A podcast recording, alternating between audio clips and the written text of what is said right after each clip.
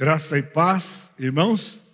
Eu saúdo também aqueles que nos acompanham pela nossa plataforma do YouTube. E nós vamos, nesta noite, começar uma série em Lucas. Hoje, mais sete semanas, nós vamos meditar no Evangelho de Lucas.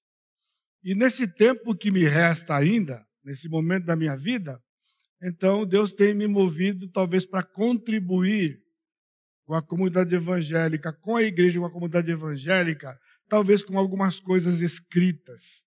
E eu queria então que você orasse por isso. Pela graça de Deus, se Ele permitir, brevemente, em tempo próximo, e então nós vamos ter um comentário de Romanos, né, do livro inteiro, verso por verso. Já tem preparado o Evangelho, é, perdão, já tem preparado Tiago, que vai passar agora a ser digitado, e depois vai ter Tiago. Eu tenho um trabalho com o pastor Sacha, de anos atrás, se você lembra, em Êxodo. E o material está já digitado. Então, em algum tempo futuro também, vai sair um comentário de Êxodo em parceria com o pastor Sacha, porque nós dividimos as pregações naquele livro em particular. O livro de Esther também já está quase todo digitado, boa parte dele digitado, deverá sair em qualquer tempo. E vocês vão entender agora o que vai ser Lucas nesses três anos, porque deve sair lá na frente, um pouco mais para frente, um comentário no livro de Mateus. E foram três anos de pregação inteiro, três anos inteiro de pregação numa exposição de Mateus. Então, esta série que nós vamos começar hoje vai ser feita em três partes. Capítulos 1 a 8 este ano, que vai ser nessas oito semanas, hoje mais sete. Então, é mais ou menos um capítulo por dia, por domingo. Nós não vamos conseguir fazer uma exposição disso, porque a exposição que eu costumo fazer são blocos, são unidades positivas. Então, em cada capítulo, eu vou trazer para os irmãos a visão do capítulo, o que o senhor vai falar para nós, mas vai ser a base depois de um material que vai ser publicado, versículo por versículo, o livro inteiro de, de Lucas. Aí então, ano que vem, assim o senhor permitindo, capítulos 9 a 16 e 2024, capítulos 17 a 24. E assim, vamos cobrir o Evangelho de Lucas como base para futuramente, então, ter uma obra já completa, com versículo por versículo, tudo isso, sendo o Senhor permitir e conceder que eu continue aqui nessa terra, né?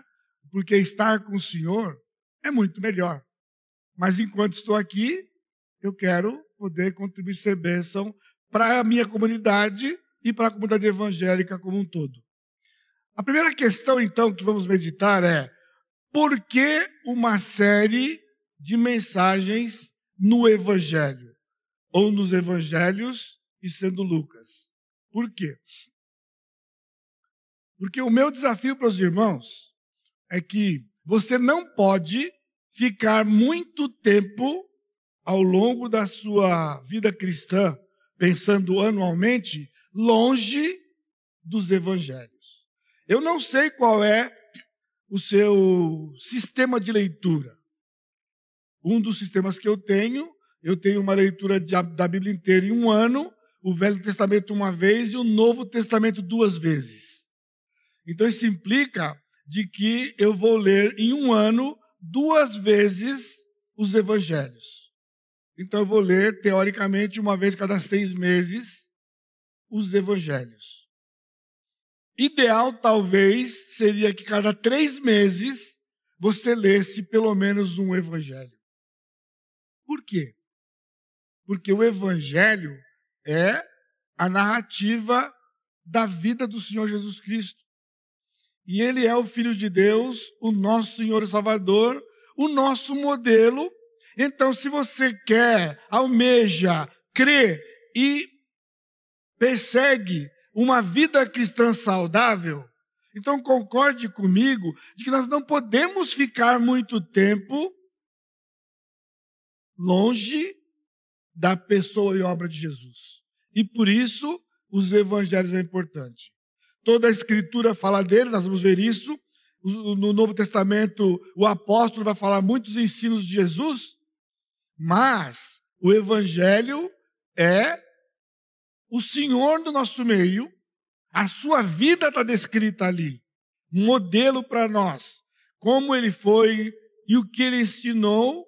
Então, eu gostaria que você participasse desse tempo, acompanhasse esse tempo com isso no coração. O que vamos fazer é, mais uma vez, olhar para a Escritura e ver a pessoa e a vida do Senhor Jesus Cristo. Isso deve fazer a diferença em nós, por ser quem Ele é e por ser quem Ele é para nós. Um esboço simples do que nós vamos ver nestes anos Hoje nós vamos ver o prólogo, o nascimento de Jesus e a sua infância, capítulos 1 e 2. O desafio são cento e alguns versículos né, nesse tempo aqui. Depois, capítulo 3 até o capítulo 4, versículo 13, começando domingo que vem. Então, domingo que vem e o outro, capítulo 3 e 4, o batismo, a genealogia de Lucas porque tem a de Mateus e a tentação. Capítulo 4, a partir do 14 até o 9,50, o ministério de Jesus na Galileia. Isso é Lucas escrevendo, e depois, do capítulo 9, 51 a 19, 27, Lucas fala exclusivamente da última jornada de Jesus a Jerusalém. Última porque ao chegar em Jerusalém, ele vai morrer, que é o finalzinho do seu evangelho, a semana da paixão, crucificação e ressurreição. Então, Lucas vai falar de 19, 28 a 24, 53. Ele vai falar de uma semana só. Então, quando você estiver lendo Lucas nestas semanas, eu desafio você, então, faz uma pausa onde você está lendo e leia ao longo da semana o Evangelho de Lucas nestas oito semanas. Para que você chegue aqui familiarizado, fresquinho na sua memória, e é isso que ele está fazendo aqui. Lucas é diferente de Mateus, que dá uma, uma narrativa cronológica de, da vida de Jesus. Mateus é cronológico. Né? Perdão, perdão. Mateus é teológico. Mateus dá a teologia da vida de Jesus. E Lucas agora vai dar esse aspecto cronológico, mas dessa forma. A maior parte do seu texto ele vai gastar no ministério dele na Galileia, um ano e pouco mais ou menos. Depois ele vai pular a parte da Pérea, porque isso Mateus traz com mais detalhes. E ele então passa a falar da última viagem dele. E, por fim, a última semana. Como os capítulos 1 e 2 foram recentemente explanados na IBD, se vocês estão sintonizados, né? Pastor João Pedro, ele trouxe uma aula de escola dominical de duas horas no capítulo 1. Depois Steve deu o capítulo 2 ou vice-versa, ambos deram duas horas, você tem quatro horas de aula que foi dado menos de um mês atrás, capítulos 1 e 2. Então, por isso, nós não vamos ater na narrativa dos eventos do capítulo 2, porque eles já fizeram isto, né, lendo e explicando cada parte dessa narrativa longa desses dois capítulos. O que nós vamos fazer é pegar hoje, nos capítulos 1 e 2, alguns textos para dar para os irmãos um ponto de partida do livro todo. Outro, outro desafio para os irmãos é que os evangelhos não devem ser abordados como história. Porque é um erro que às vezes cometemos, porque as histórias que estão ali são fascinantes. os milagres de Jesus. Então, você pode cair neste engano, no perigo de você simplesmente ler os evangelhos, né, com atenção nas obras que Jesus fez, nos milagres que ele fez e com a teoria da prosperidade hoje. Como está, né? E a ênfase que ela tem dado, é perigoso que você entre neste barco e fique desfrutando apenas da narrativa como uma história, uma compilação histórica da vida do Senhor Jesus Cristo, dos seus anos de ministério, principalmente aqui. Né? O Evangelho de Lucas, nós vamos meditar, então, nessas semanas e nos próximos dois anos, no caráter de Cristo como nosso modelo a ser imitado. Quando você ler os Evangelhos, vez por outra, três meses, quatro meses, cinco meses, você vai ler os evangelhos, né? Então, leia os evangelhos sempre buscando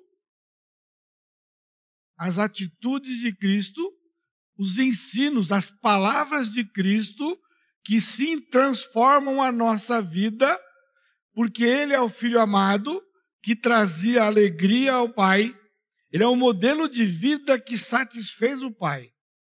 E então, nós podemos olhar ali para imitar o Senhor. Quando, porque somos pecadores, nós temos distorções na nossa vida. Mas como saber que é uma distorção? Porque a nossa tendência é nos compararmos uns com os outros. Aí você se conforma onde você está, porque você olha alguém pior do que você e você olha alguém melhor do que você. E o pensamento é: Bom, eu não estou como aquele irmão, mas também não estou como aquele. De certa forma, todos acabam se conformando com onde está, porque você sempre se compara com alguém que está melhorzinho e dá desculpa de não estar melhor, porque você também não está tão ruim quanto aquele que você julga está pior que você. Então não deixa de ser um julgamento, um julgamento ruim, para o negativo, e para o suposto positivo. Como é que é essa questão, eu não estou bem como aquele? Bom, se você entende que ele está melhor que você, devia ser um alvo. Eu não estou bem como ele, mas eu quero estar bem como ele. Eu estou oferecendo para você algo melhor do que isso. Não se compare com as pessoas. Meu irmão, você deve lá por baixo. Vamos olhar para o Senhor Jesus. Qual é a próxima defesa? Ah, pastor, é apelação, né? Jesus, Jesus é Deus. Jesus não pecava. E você acha que ele não sabia disso? Então por que ele escreveu o que escreveu sobre a sua vida? Não é para nos frustrarmos.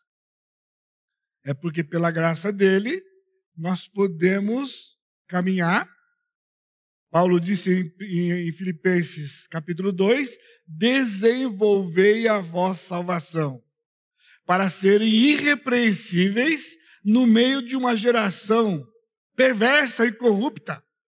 Então, a irrepreensibilidade é um alvo para nós, à luz do Senhor Jesus Cristo e sendo pecadores como nós somos. A irrepreensibilidade é a primeira, a primeira qualificação do pastor. Mas você percebe? Timóteo é a primeira do pastor, mas Filipenses é para todo crente. E vai ajudar você quando você olha para Jesus.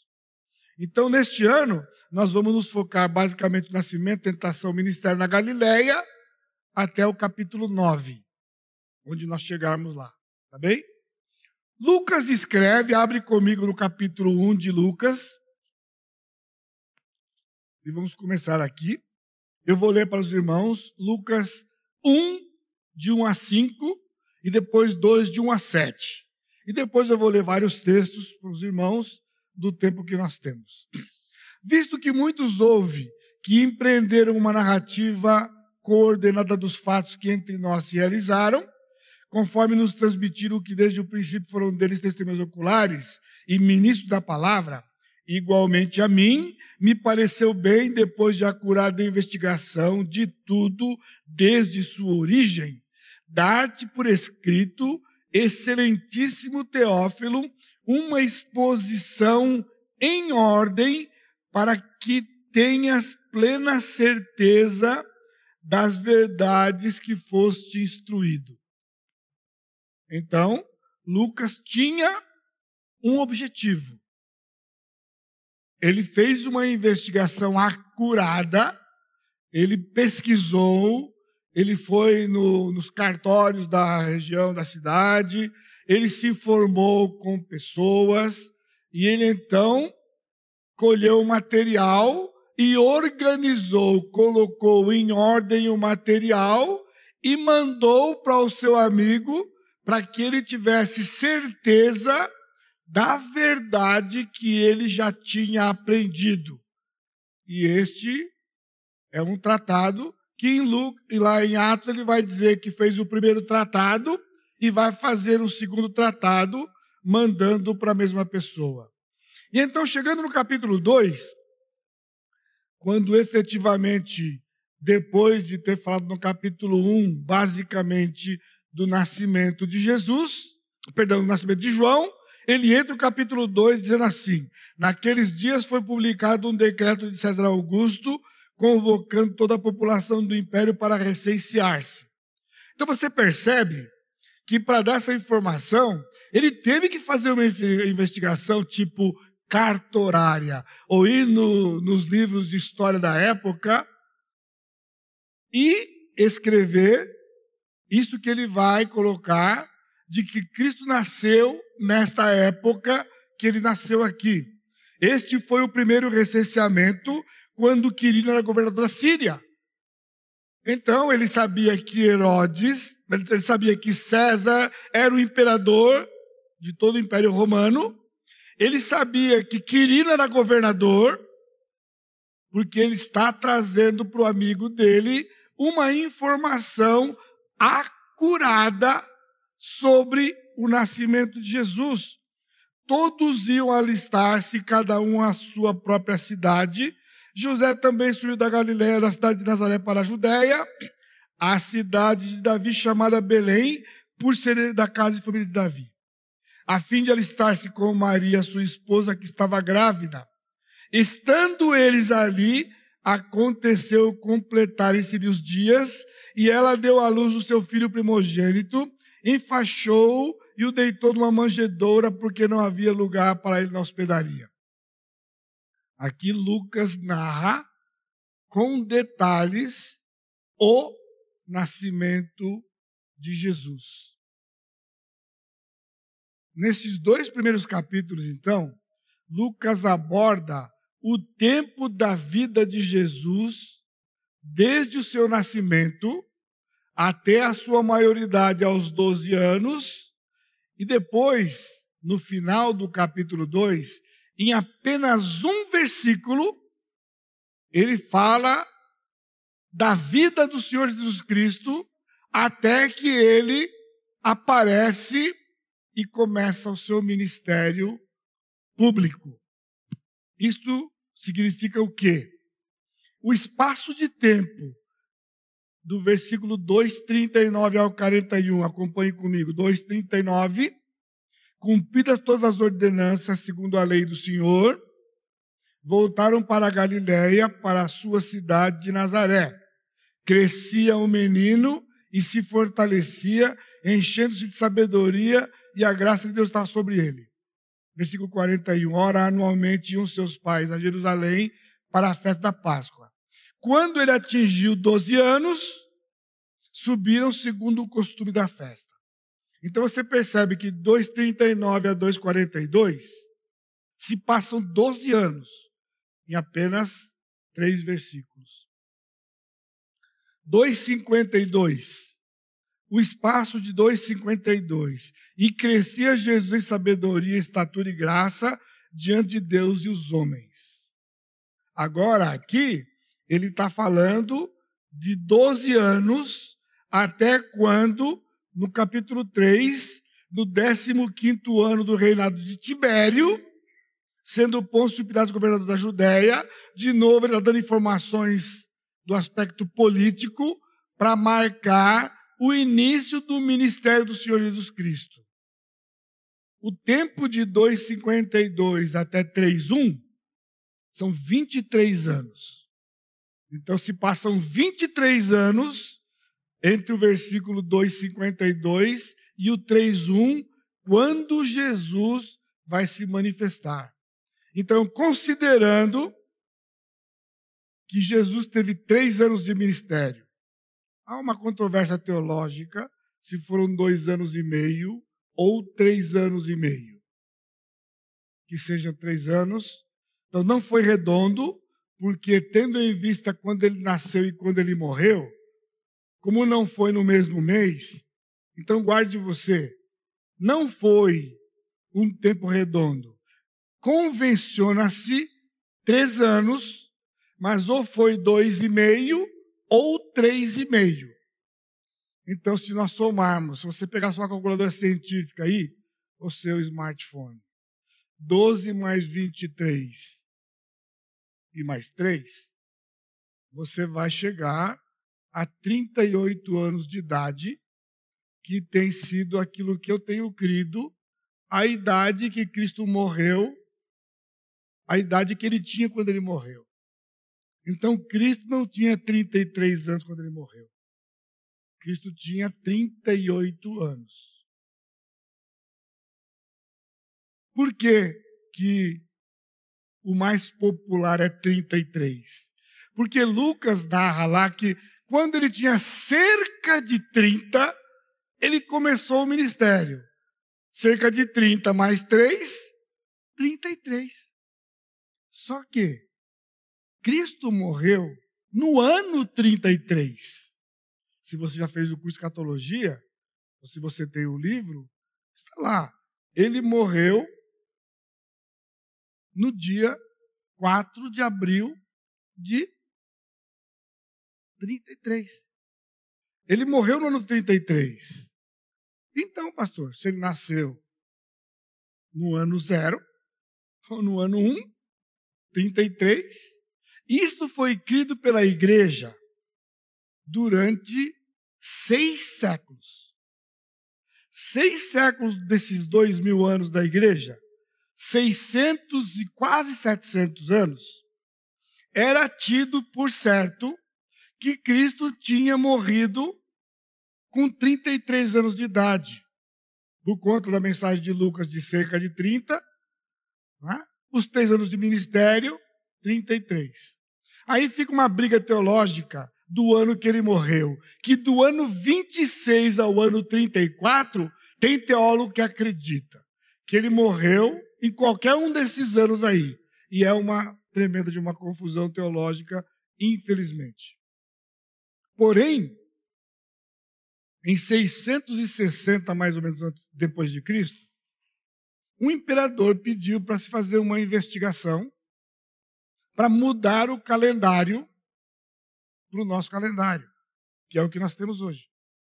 E então, quando foi feito esse calendário, tomou-se como base o nascimento de Jesus no ano 1.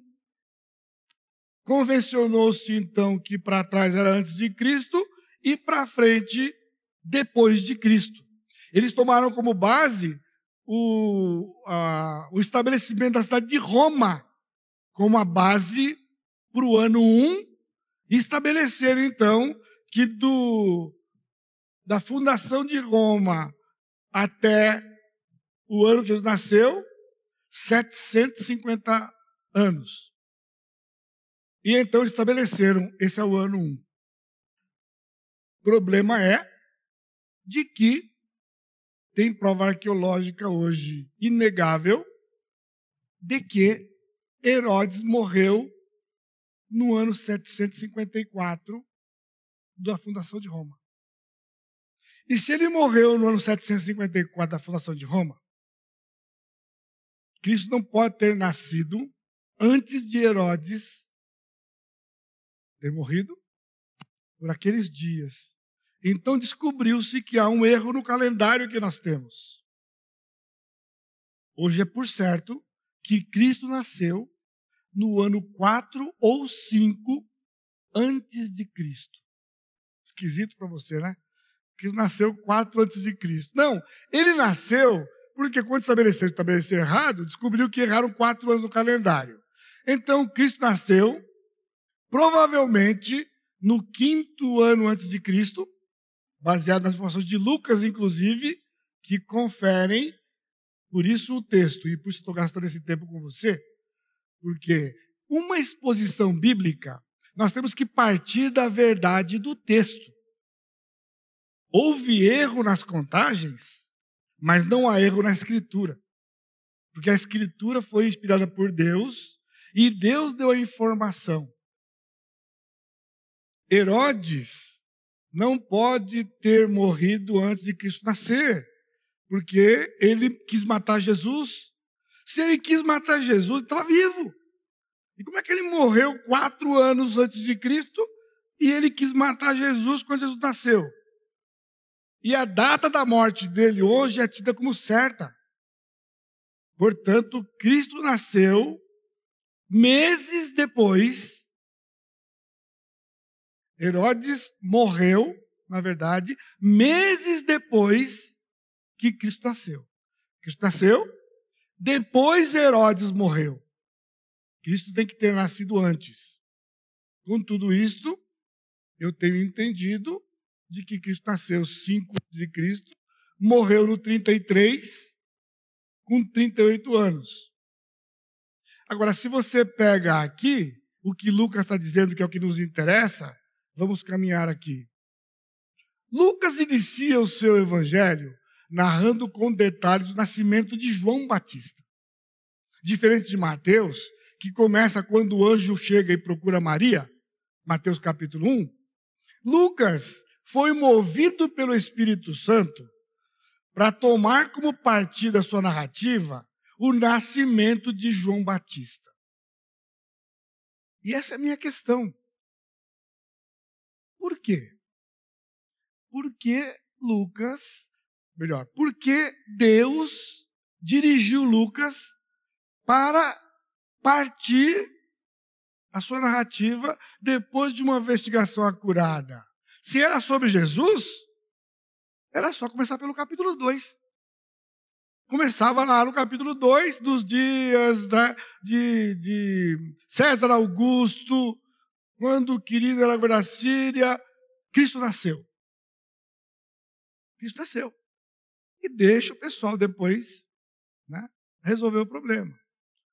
Mas eu tenho meditado isso aqui por anos, irmãos. Porque Nada da Bíblia é por acaso. E detalhe: nenhuma informação desse livro, está entendendo? Nenhuma é inútil. A gente não pode saber por que foi. Aliás, é nossa tarefa. É nossa tarefa querer saber o que Deus deu. Porque o que ele não deu não nos pertence. Mas o que ele deu, ele deu para que nós soubéssemos. Então, se ele moveu Lucas para escrever o que escreveu, qual era o valor? Para quê? Por quê? Porque o Senhor queria que nós soubéssemos. Só que, como os comentários acabam passando pelos homens, e nós queremos depois não somos, não estamos debaixo de inspiração, estamos debaixo de iluminação, então entra a questão humana que nos é própria do orgulho e de se selecionar coisas. E depois, passado tanto tempo, os teólogos descansam em cima de outros teólogos e principalmente em pessoas de renome. E esquecem que mesmo os homens de renome, eles podem estar errados, porque eles não estavam sob a inspiração de que os apóstolos e os escritores estavam. Por isso, nós temos que ter sempre como base o texto sagrado. E qualquer um que afirmar algo sobre o texto sagrado que não combina com o texto e não harmoniza a escritura, tem que ser descartado. Isso é uma é uma é algo que cada um de nós, principalmente aqueles que Deus chamou, que nos chamou, para ensinarmos o povo de Deus, vamos prestar contas para Ele. E não vai ter essa desculpa. Mas, senhor, o senhor lembra, né? Na época lá, o fulano lá era o bambambam bam, bam da coisa. E eu vi lá e eu concordei com ele. É bambambam bam, da coisa? É bambambam da coisa, né? Deus nos deu o Espírito Santo.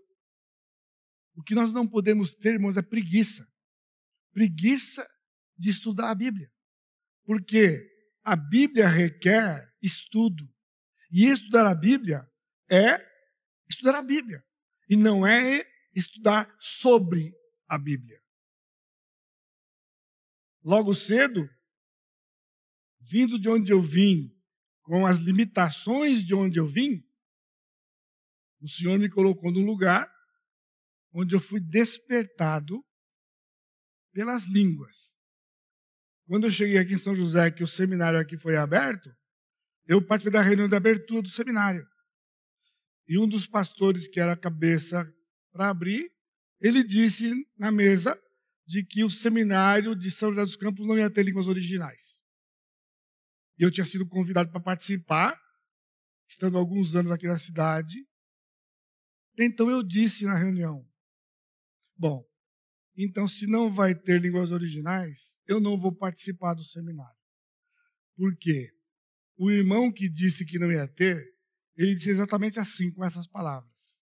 Não vai ter línguas originais, porque os meus livros de línguas originais ficam lá na estante, no último lá em cima. E eu nunca mais pus a mão depois de sair do seminário. Então, eu disse para o irmão, com todo o respeito que eu lhe tenho, baseado no que o irmão está dizendo e eu não tenho como dizer que não é verdade, eu entendo porque o evangelho na Europa está como está. Porque ele tinha feito uma pós-graduação na Europa. Eu falei, lá está aquela confusão porque desprezaram as línguas originais. E eu não sou um conhecedor delas. Eu simplesmente, o mínimo que o Senhor me deu, eu gasto com o texto, justamente para não cair muitas vezes no engano, porque pessoas disseram o que disseram. Então, uma convicção pessoal que eu tenho é que essas informações de Lucas capítulo 1 e 2 são muito importantes e há coisas que estão aqui que não têm sido explorada por alguma razão que seja. Se você lembra quando eu preguei recentemente no Natal aqui, eu disse né, que a ênfase da igreja é a morte de Jesus. E pouca ênfase no nascimento de Jesus. Então, estou pegando o gancho para entrar agora para mostrar de que Deus deu muita importância ao nascimento de Jesus, tanto quanto deu a morte dele. E Lucas foi o instrumento de Deus. Lucas foi o instrumento de Deus. Nós sabemos o dia que Cristo morreu por conta de uma festa do Velho Testamento.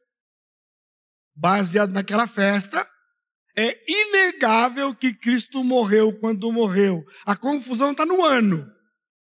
Mas eu já trouxe para os irmãos informações, porque é 33 que nós temos uma vantagem nesses dias de termos os satélites e temos hoje informações de que no ano 33 o 14 dia de Nisan foi sexta-feira. No ano 32 não foi. No ano 30 não foi.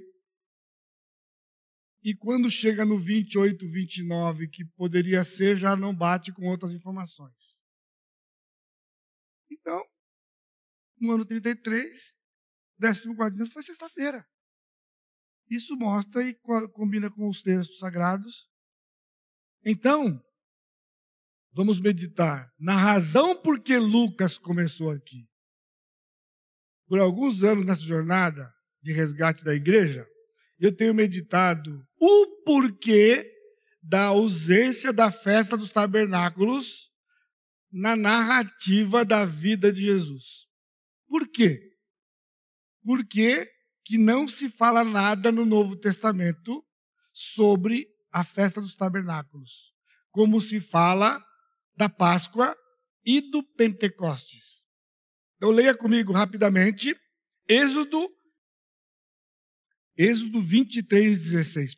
Êxodo 23, no verso 18, versículo 16. Guardarás a festa das cegas dos primeiros frutos do teu trabalho.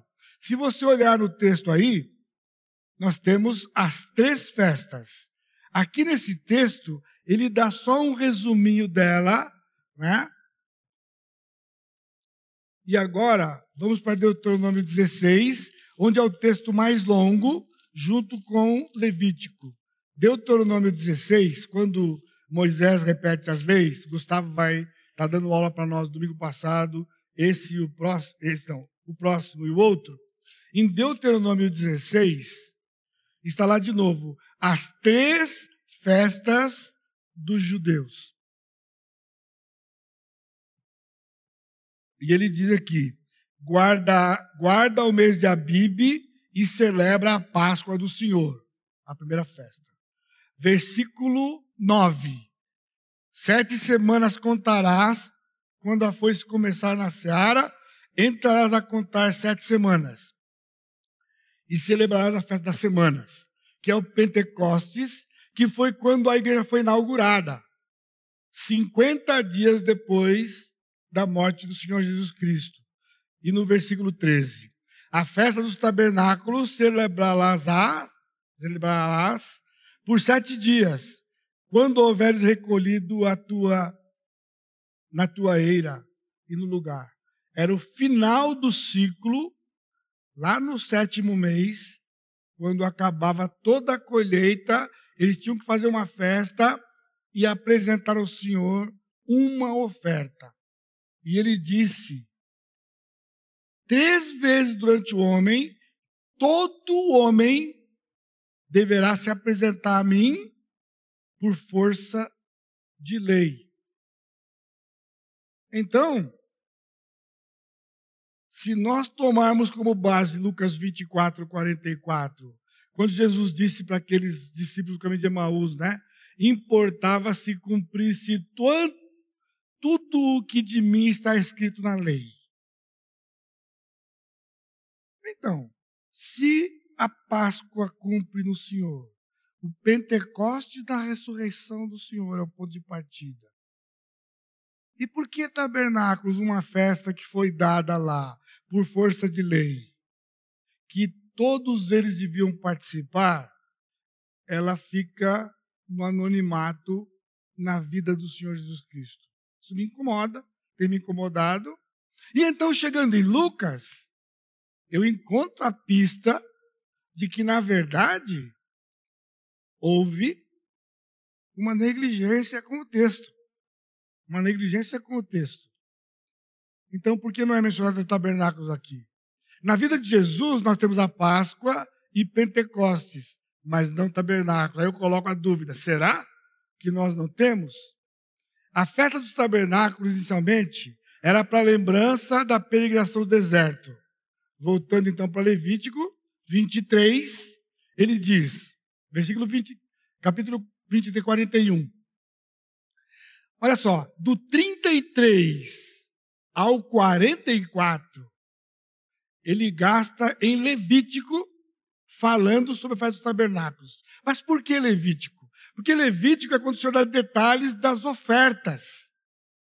E ela tinha tudo a ver com o Senhor. Eu fiz uma exposição de Levíticos anos atrás, de manhã Hebreus e à noite Levíticos, mostrando a santidade de Deus no livro de Levíticos, porque é muito intrincado essa coisa do sacrifício.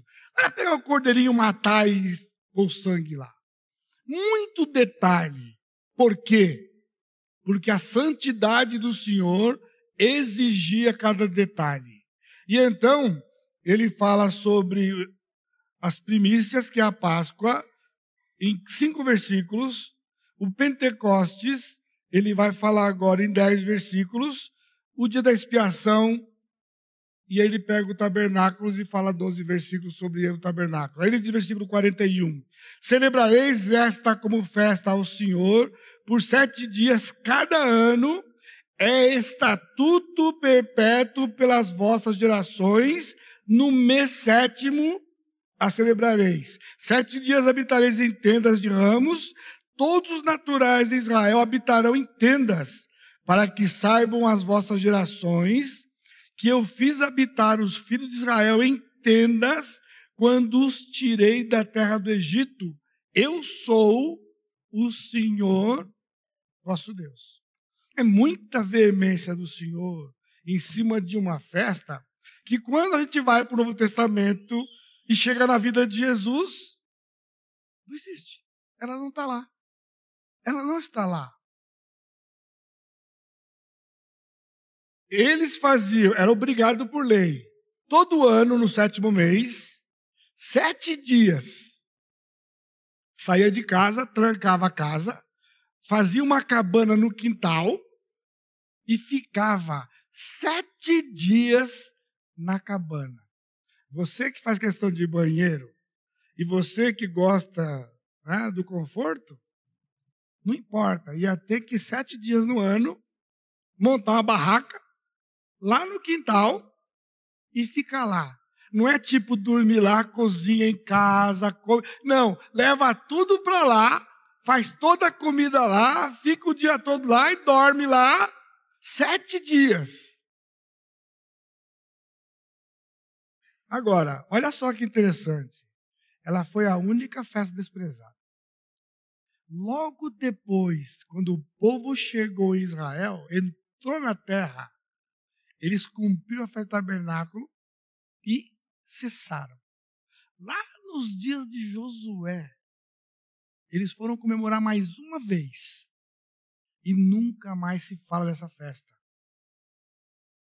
Então, passados estes mil anos, o povo de Israel se esqueceu da festa mais importante junto com a Páscoa, que era tabernáculos.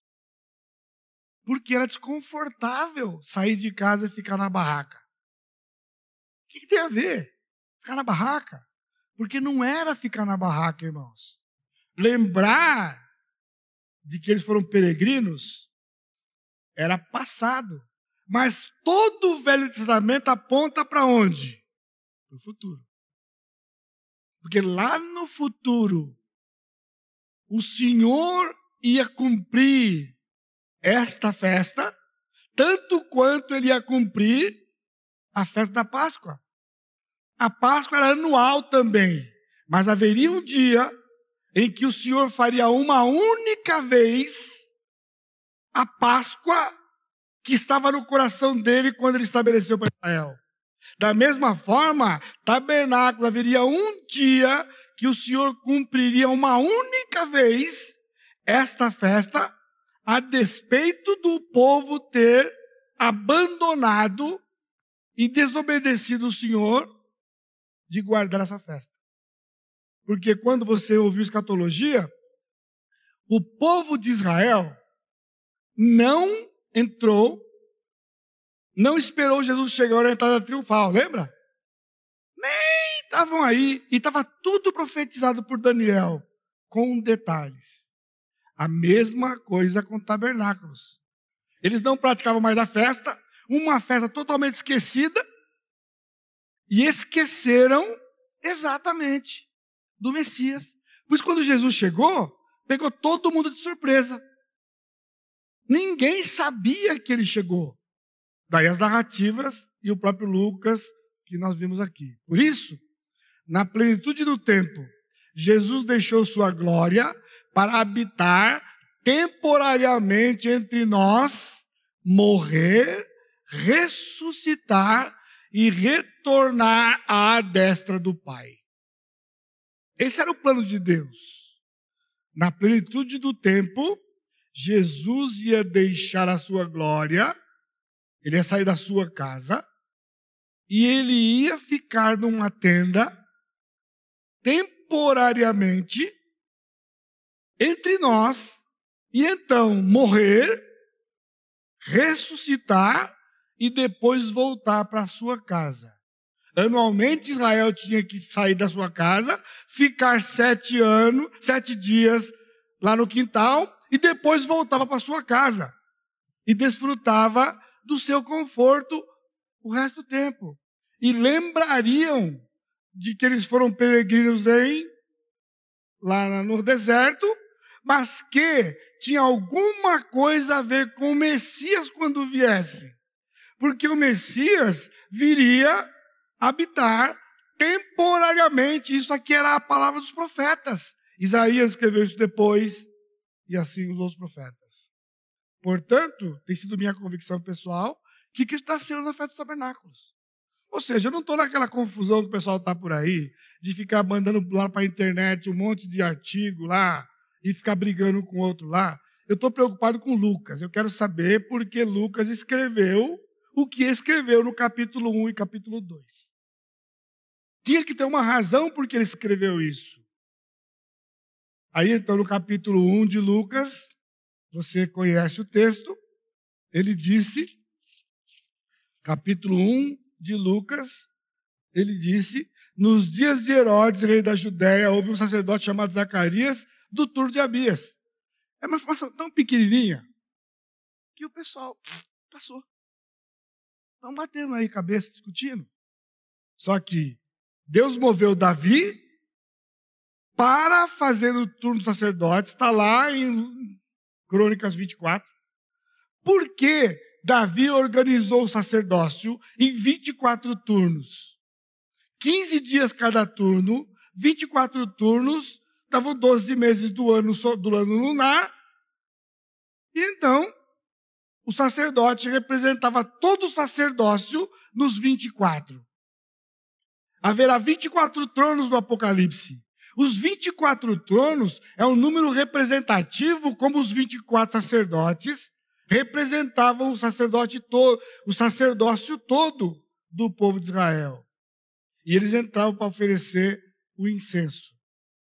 E então Lucas disse que Zacarias era do turno de Abias.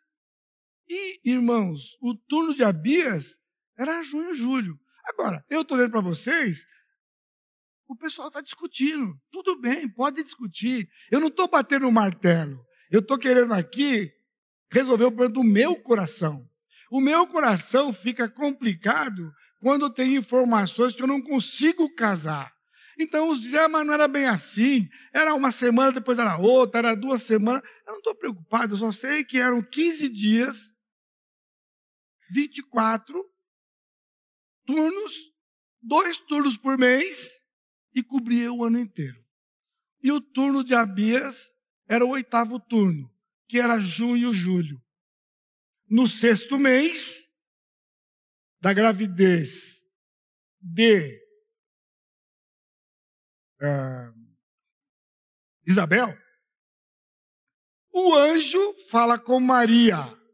Interessante que os judeus têm uma festa chamada Hanukkah, que essa festa acontece em dezembro é a festa das luzes. Dezembro, janeiro. Aqui Jesus foi concebido. Capítulo 1, versículo 26, Jesus disse para Maria, aliás, o anjo disse: No sexto mês, o anjo Gabriel foi enviado da parte. No sexto mês da gravidade dela. 36, o anjo falando: E Isabel, tua parenta, igualmente concebeu um filho na sua velhice, sendo esse já o sexto mês para aquela que disse estéreo. Ele disse: ela está grávida de seis meses. E o precursor de Jesus, que é João Batista, era primo de Jesus. Porque Maria era prima de Isabel, era parente dela. Então João Batista era primo de Jesus, de segundo, terceiro grau, que seja. Porque Maria era bem mais nova do que Isabel provavelmente era de segunda, era prima de segunda geração. Então, provavelmente, Cristo era de terceira geração com João. Mas ele disse, sexto mês. Então, setembro e outubro, de 5 antes de Cristo, Jesus nasceu. Lucas capítulo 2, que nós já lemos. Cristo nasceu no ano 5, por quê? Olha só, eu estava até brincando, queria fazer uma brincadeira com os irmãos. alguns têm sido incomodados de me ver com a minha Bíblia aqui e falar assim: o pastor Davi está tão mal de dinheiro, né? Não consegue comprar uma Bíblia nova, coitado do pastor. Né? Então, se você tem pensado isso, não me dá uma nova, não. Não me dá uma nova, não. Sabe por quê? Eu tenho aqui na minha mão um tesouro. É um tesouro isso aqui. Isso aqui é a Bíblia Vida Nova. Que depois da Scofield, que foi traduzida em português, essa é Bíblia, a primeira Bíblia comentada que nós tivemos. Primeira edição, 1976. E eu tinha 23 anos de idade, 20 anos de idade. Essa Bíblia não existe mais. E no meu humilde entender, não existe uma Bíblia comentada mais útil como ferramenta para o crente do que esta aqui. Por isso eu gosto dela. Eu tenho do MacArthur, excelente. Do Wright, excelente do Thompson. Thompson, você ter uma ideia, veio para substituir essa. Tem a do Thompson hoje, mas não tem mais essa. Excelente. Só que essa tem recursos que nenhuma delas tem. Nenhuma delas tem. E olha só, quando ela foi colocada aqui, no comentário de Lucas 23, está escrito assim: esta primeira descrição da festa dos tabernáculos, que é o texto de 23, 34 a 36. Nos indica também o primeiro cumprimento do seu significado. É a vinda do Senhor Jesus Cristo para morar entre os homens, pois Jesus não podia ter nascido em dezembro, ele fala mais algumas coisas, que provavelmente nasceu na época da festa dos tabernáculos, em outubro, e pode ser calculado assim: João foi concebido em julho, nasceu em abril, Jesus nasceu seis meses depois, nasceu em outubro, cinco anos antes de Cristo. Os cinco anos antes de Cristo é por causa do recenseamento que saiu de César Augusto quando queria governar da Síria. Que foi cinco ou seis que saiu, não se sabe ao certo, mas cinco bate com a morte de Herodes. Então, por isso, as informações chegar. O decreto de César Augusto. E Jesus tinha que nascer aonde? em Belém da Galileia. Em Belém da Judéia. Por isso que saiu o decreto. É interessante se você ler sobre isso, nunca tinha saído um decreto de recenseamento que o pessoal tinha que viajar. Recenseamento, onde você mora? Vai lá, IBGE. Você nasceu aonde? Nasci em tal lugar. Vai, escreve. Bota no computador e faz o relatório. César chega, dá um piripaque nele humanamente falando, e ele falou o seguinte: todo mundo vai ter que ir para sua cidade de origem para poder fazer o recenseamento. Irmãos, Maria estava de nove meses. Ela estava no nono mês dela. Nono mês. Ela sai da Galileia montada no jumento. Nenhum médico autorizaria, não autoriza hoje uma mulher viajar de avião de carro.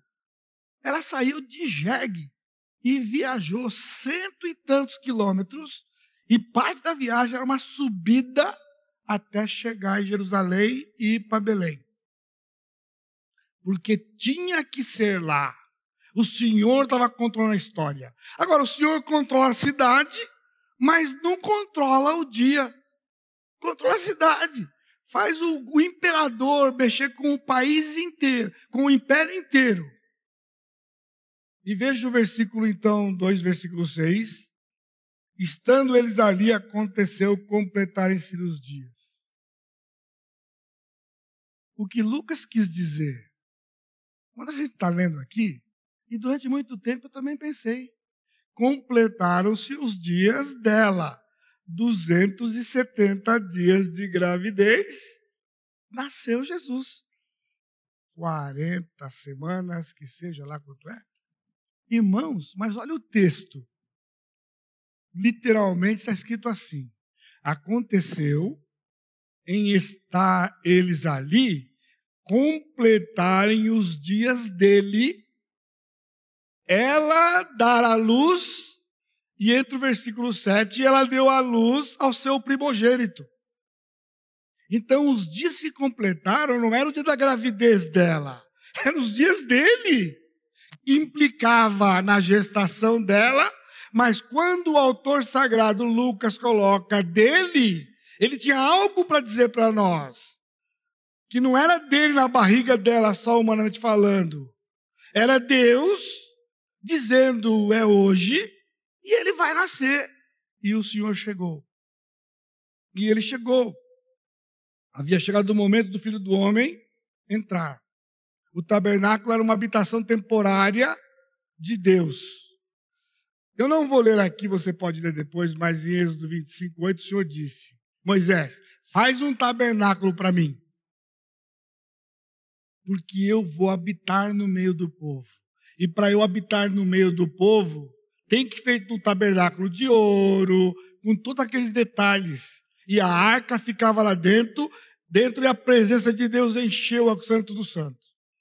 Para Deus habitar no meio do povo, precisava de um tabernáculo. E foi assim que foi feito. Então, chegou o dia agora que Deus ia habitar no meio do povo. Lá na Palestina, lá na Israel, ele habitar no meio do povo. E para habitar no meio do povo, ele não precisava agora de um tabernáculo de lona, de pano, que seja. Ele tomou um corpo provisório, que ele não tinha antes, porque o texto lá que eu li, e aconteceu, é uma palavra do Novo Testamento, que diz que ele passou a existir como humano, como ser humano, naquele dia. Ele passou a existir. E ele veio morar. João 14, você conhece, o verbo se fez carne e habitou entre nós.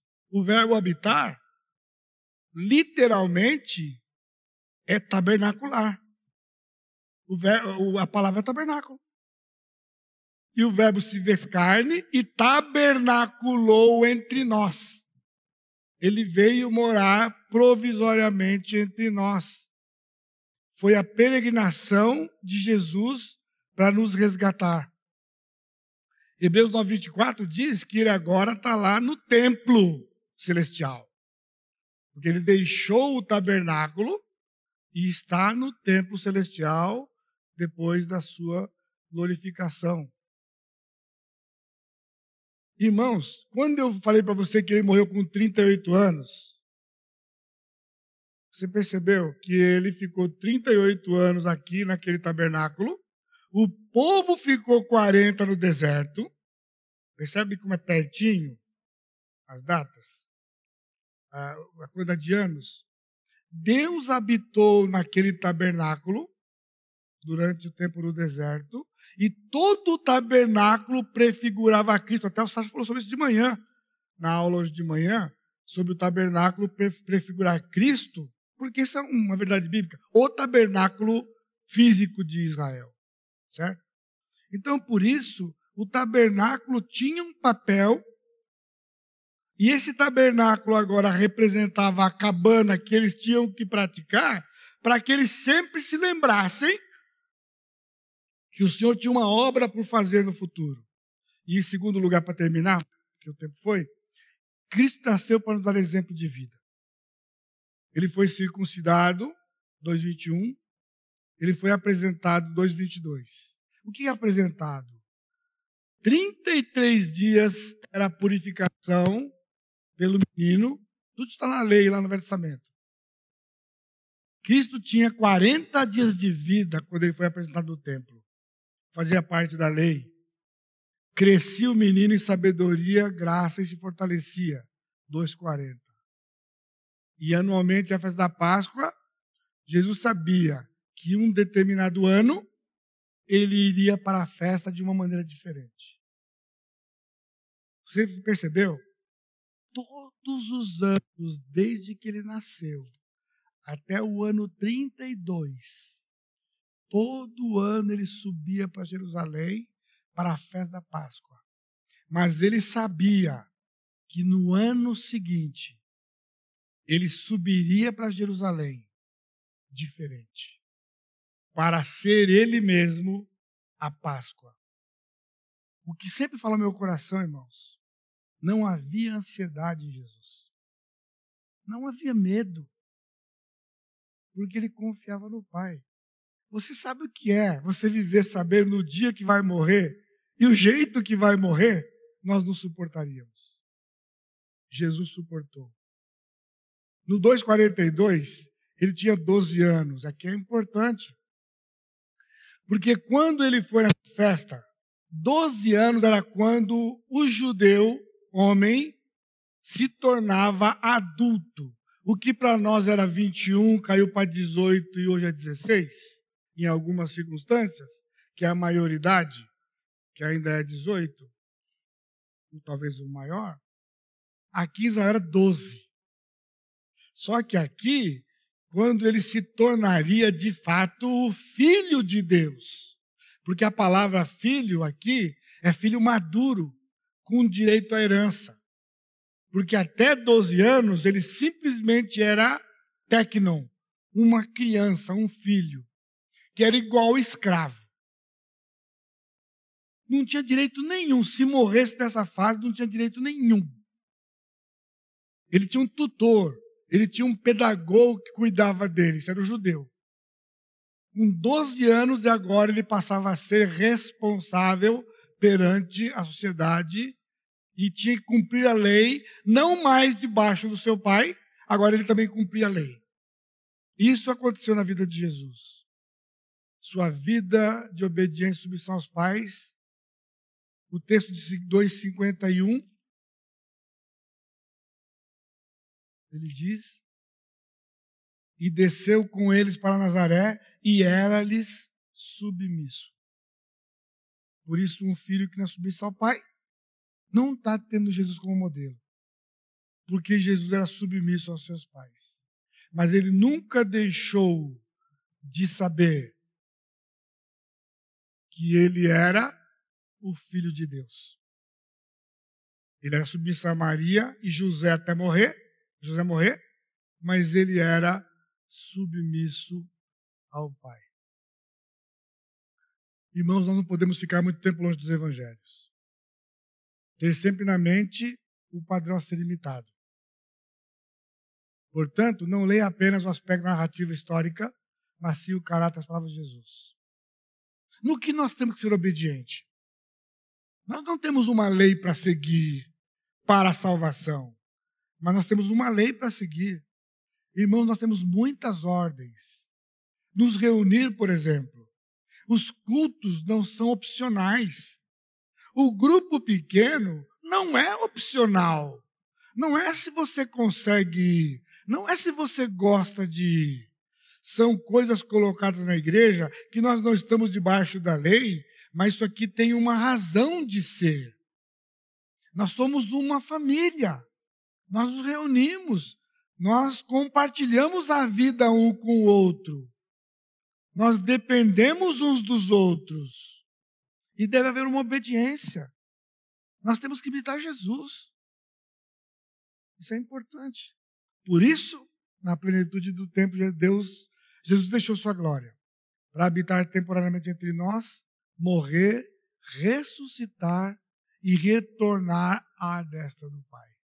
E que o Senhor então nos abençoe ao longo dessas semanas, quando nós vamos ficar bem de pertinho com a vida de Jesus. Suas palavras, suas atitudes, para aprender com o Senhor. Sermos humildes e sermos mansos. Amém? Nosso Deus bendito, te agradecemos por esse tempo, pela tua graça sobre nós, pelo teu amor para conosco. Nos guarda do mal e nos ajuda nesses dias para que quando estivermos vendo a vida de Jesus, o Senhor nos mova a esquadrinharmos os nossos corações, nos colocarmos diante do Senhor, buscarmos a tua graça para podermos ter mudanças para a glória e a honra do Senhor, no nome santo de Jesus, nosso Salvador. E é no nome dele que eu te suplico. Amém, Senhor.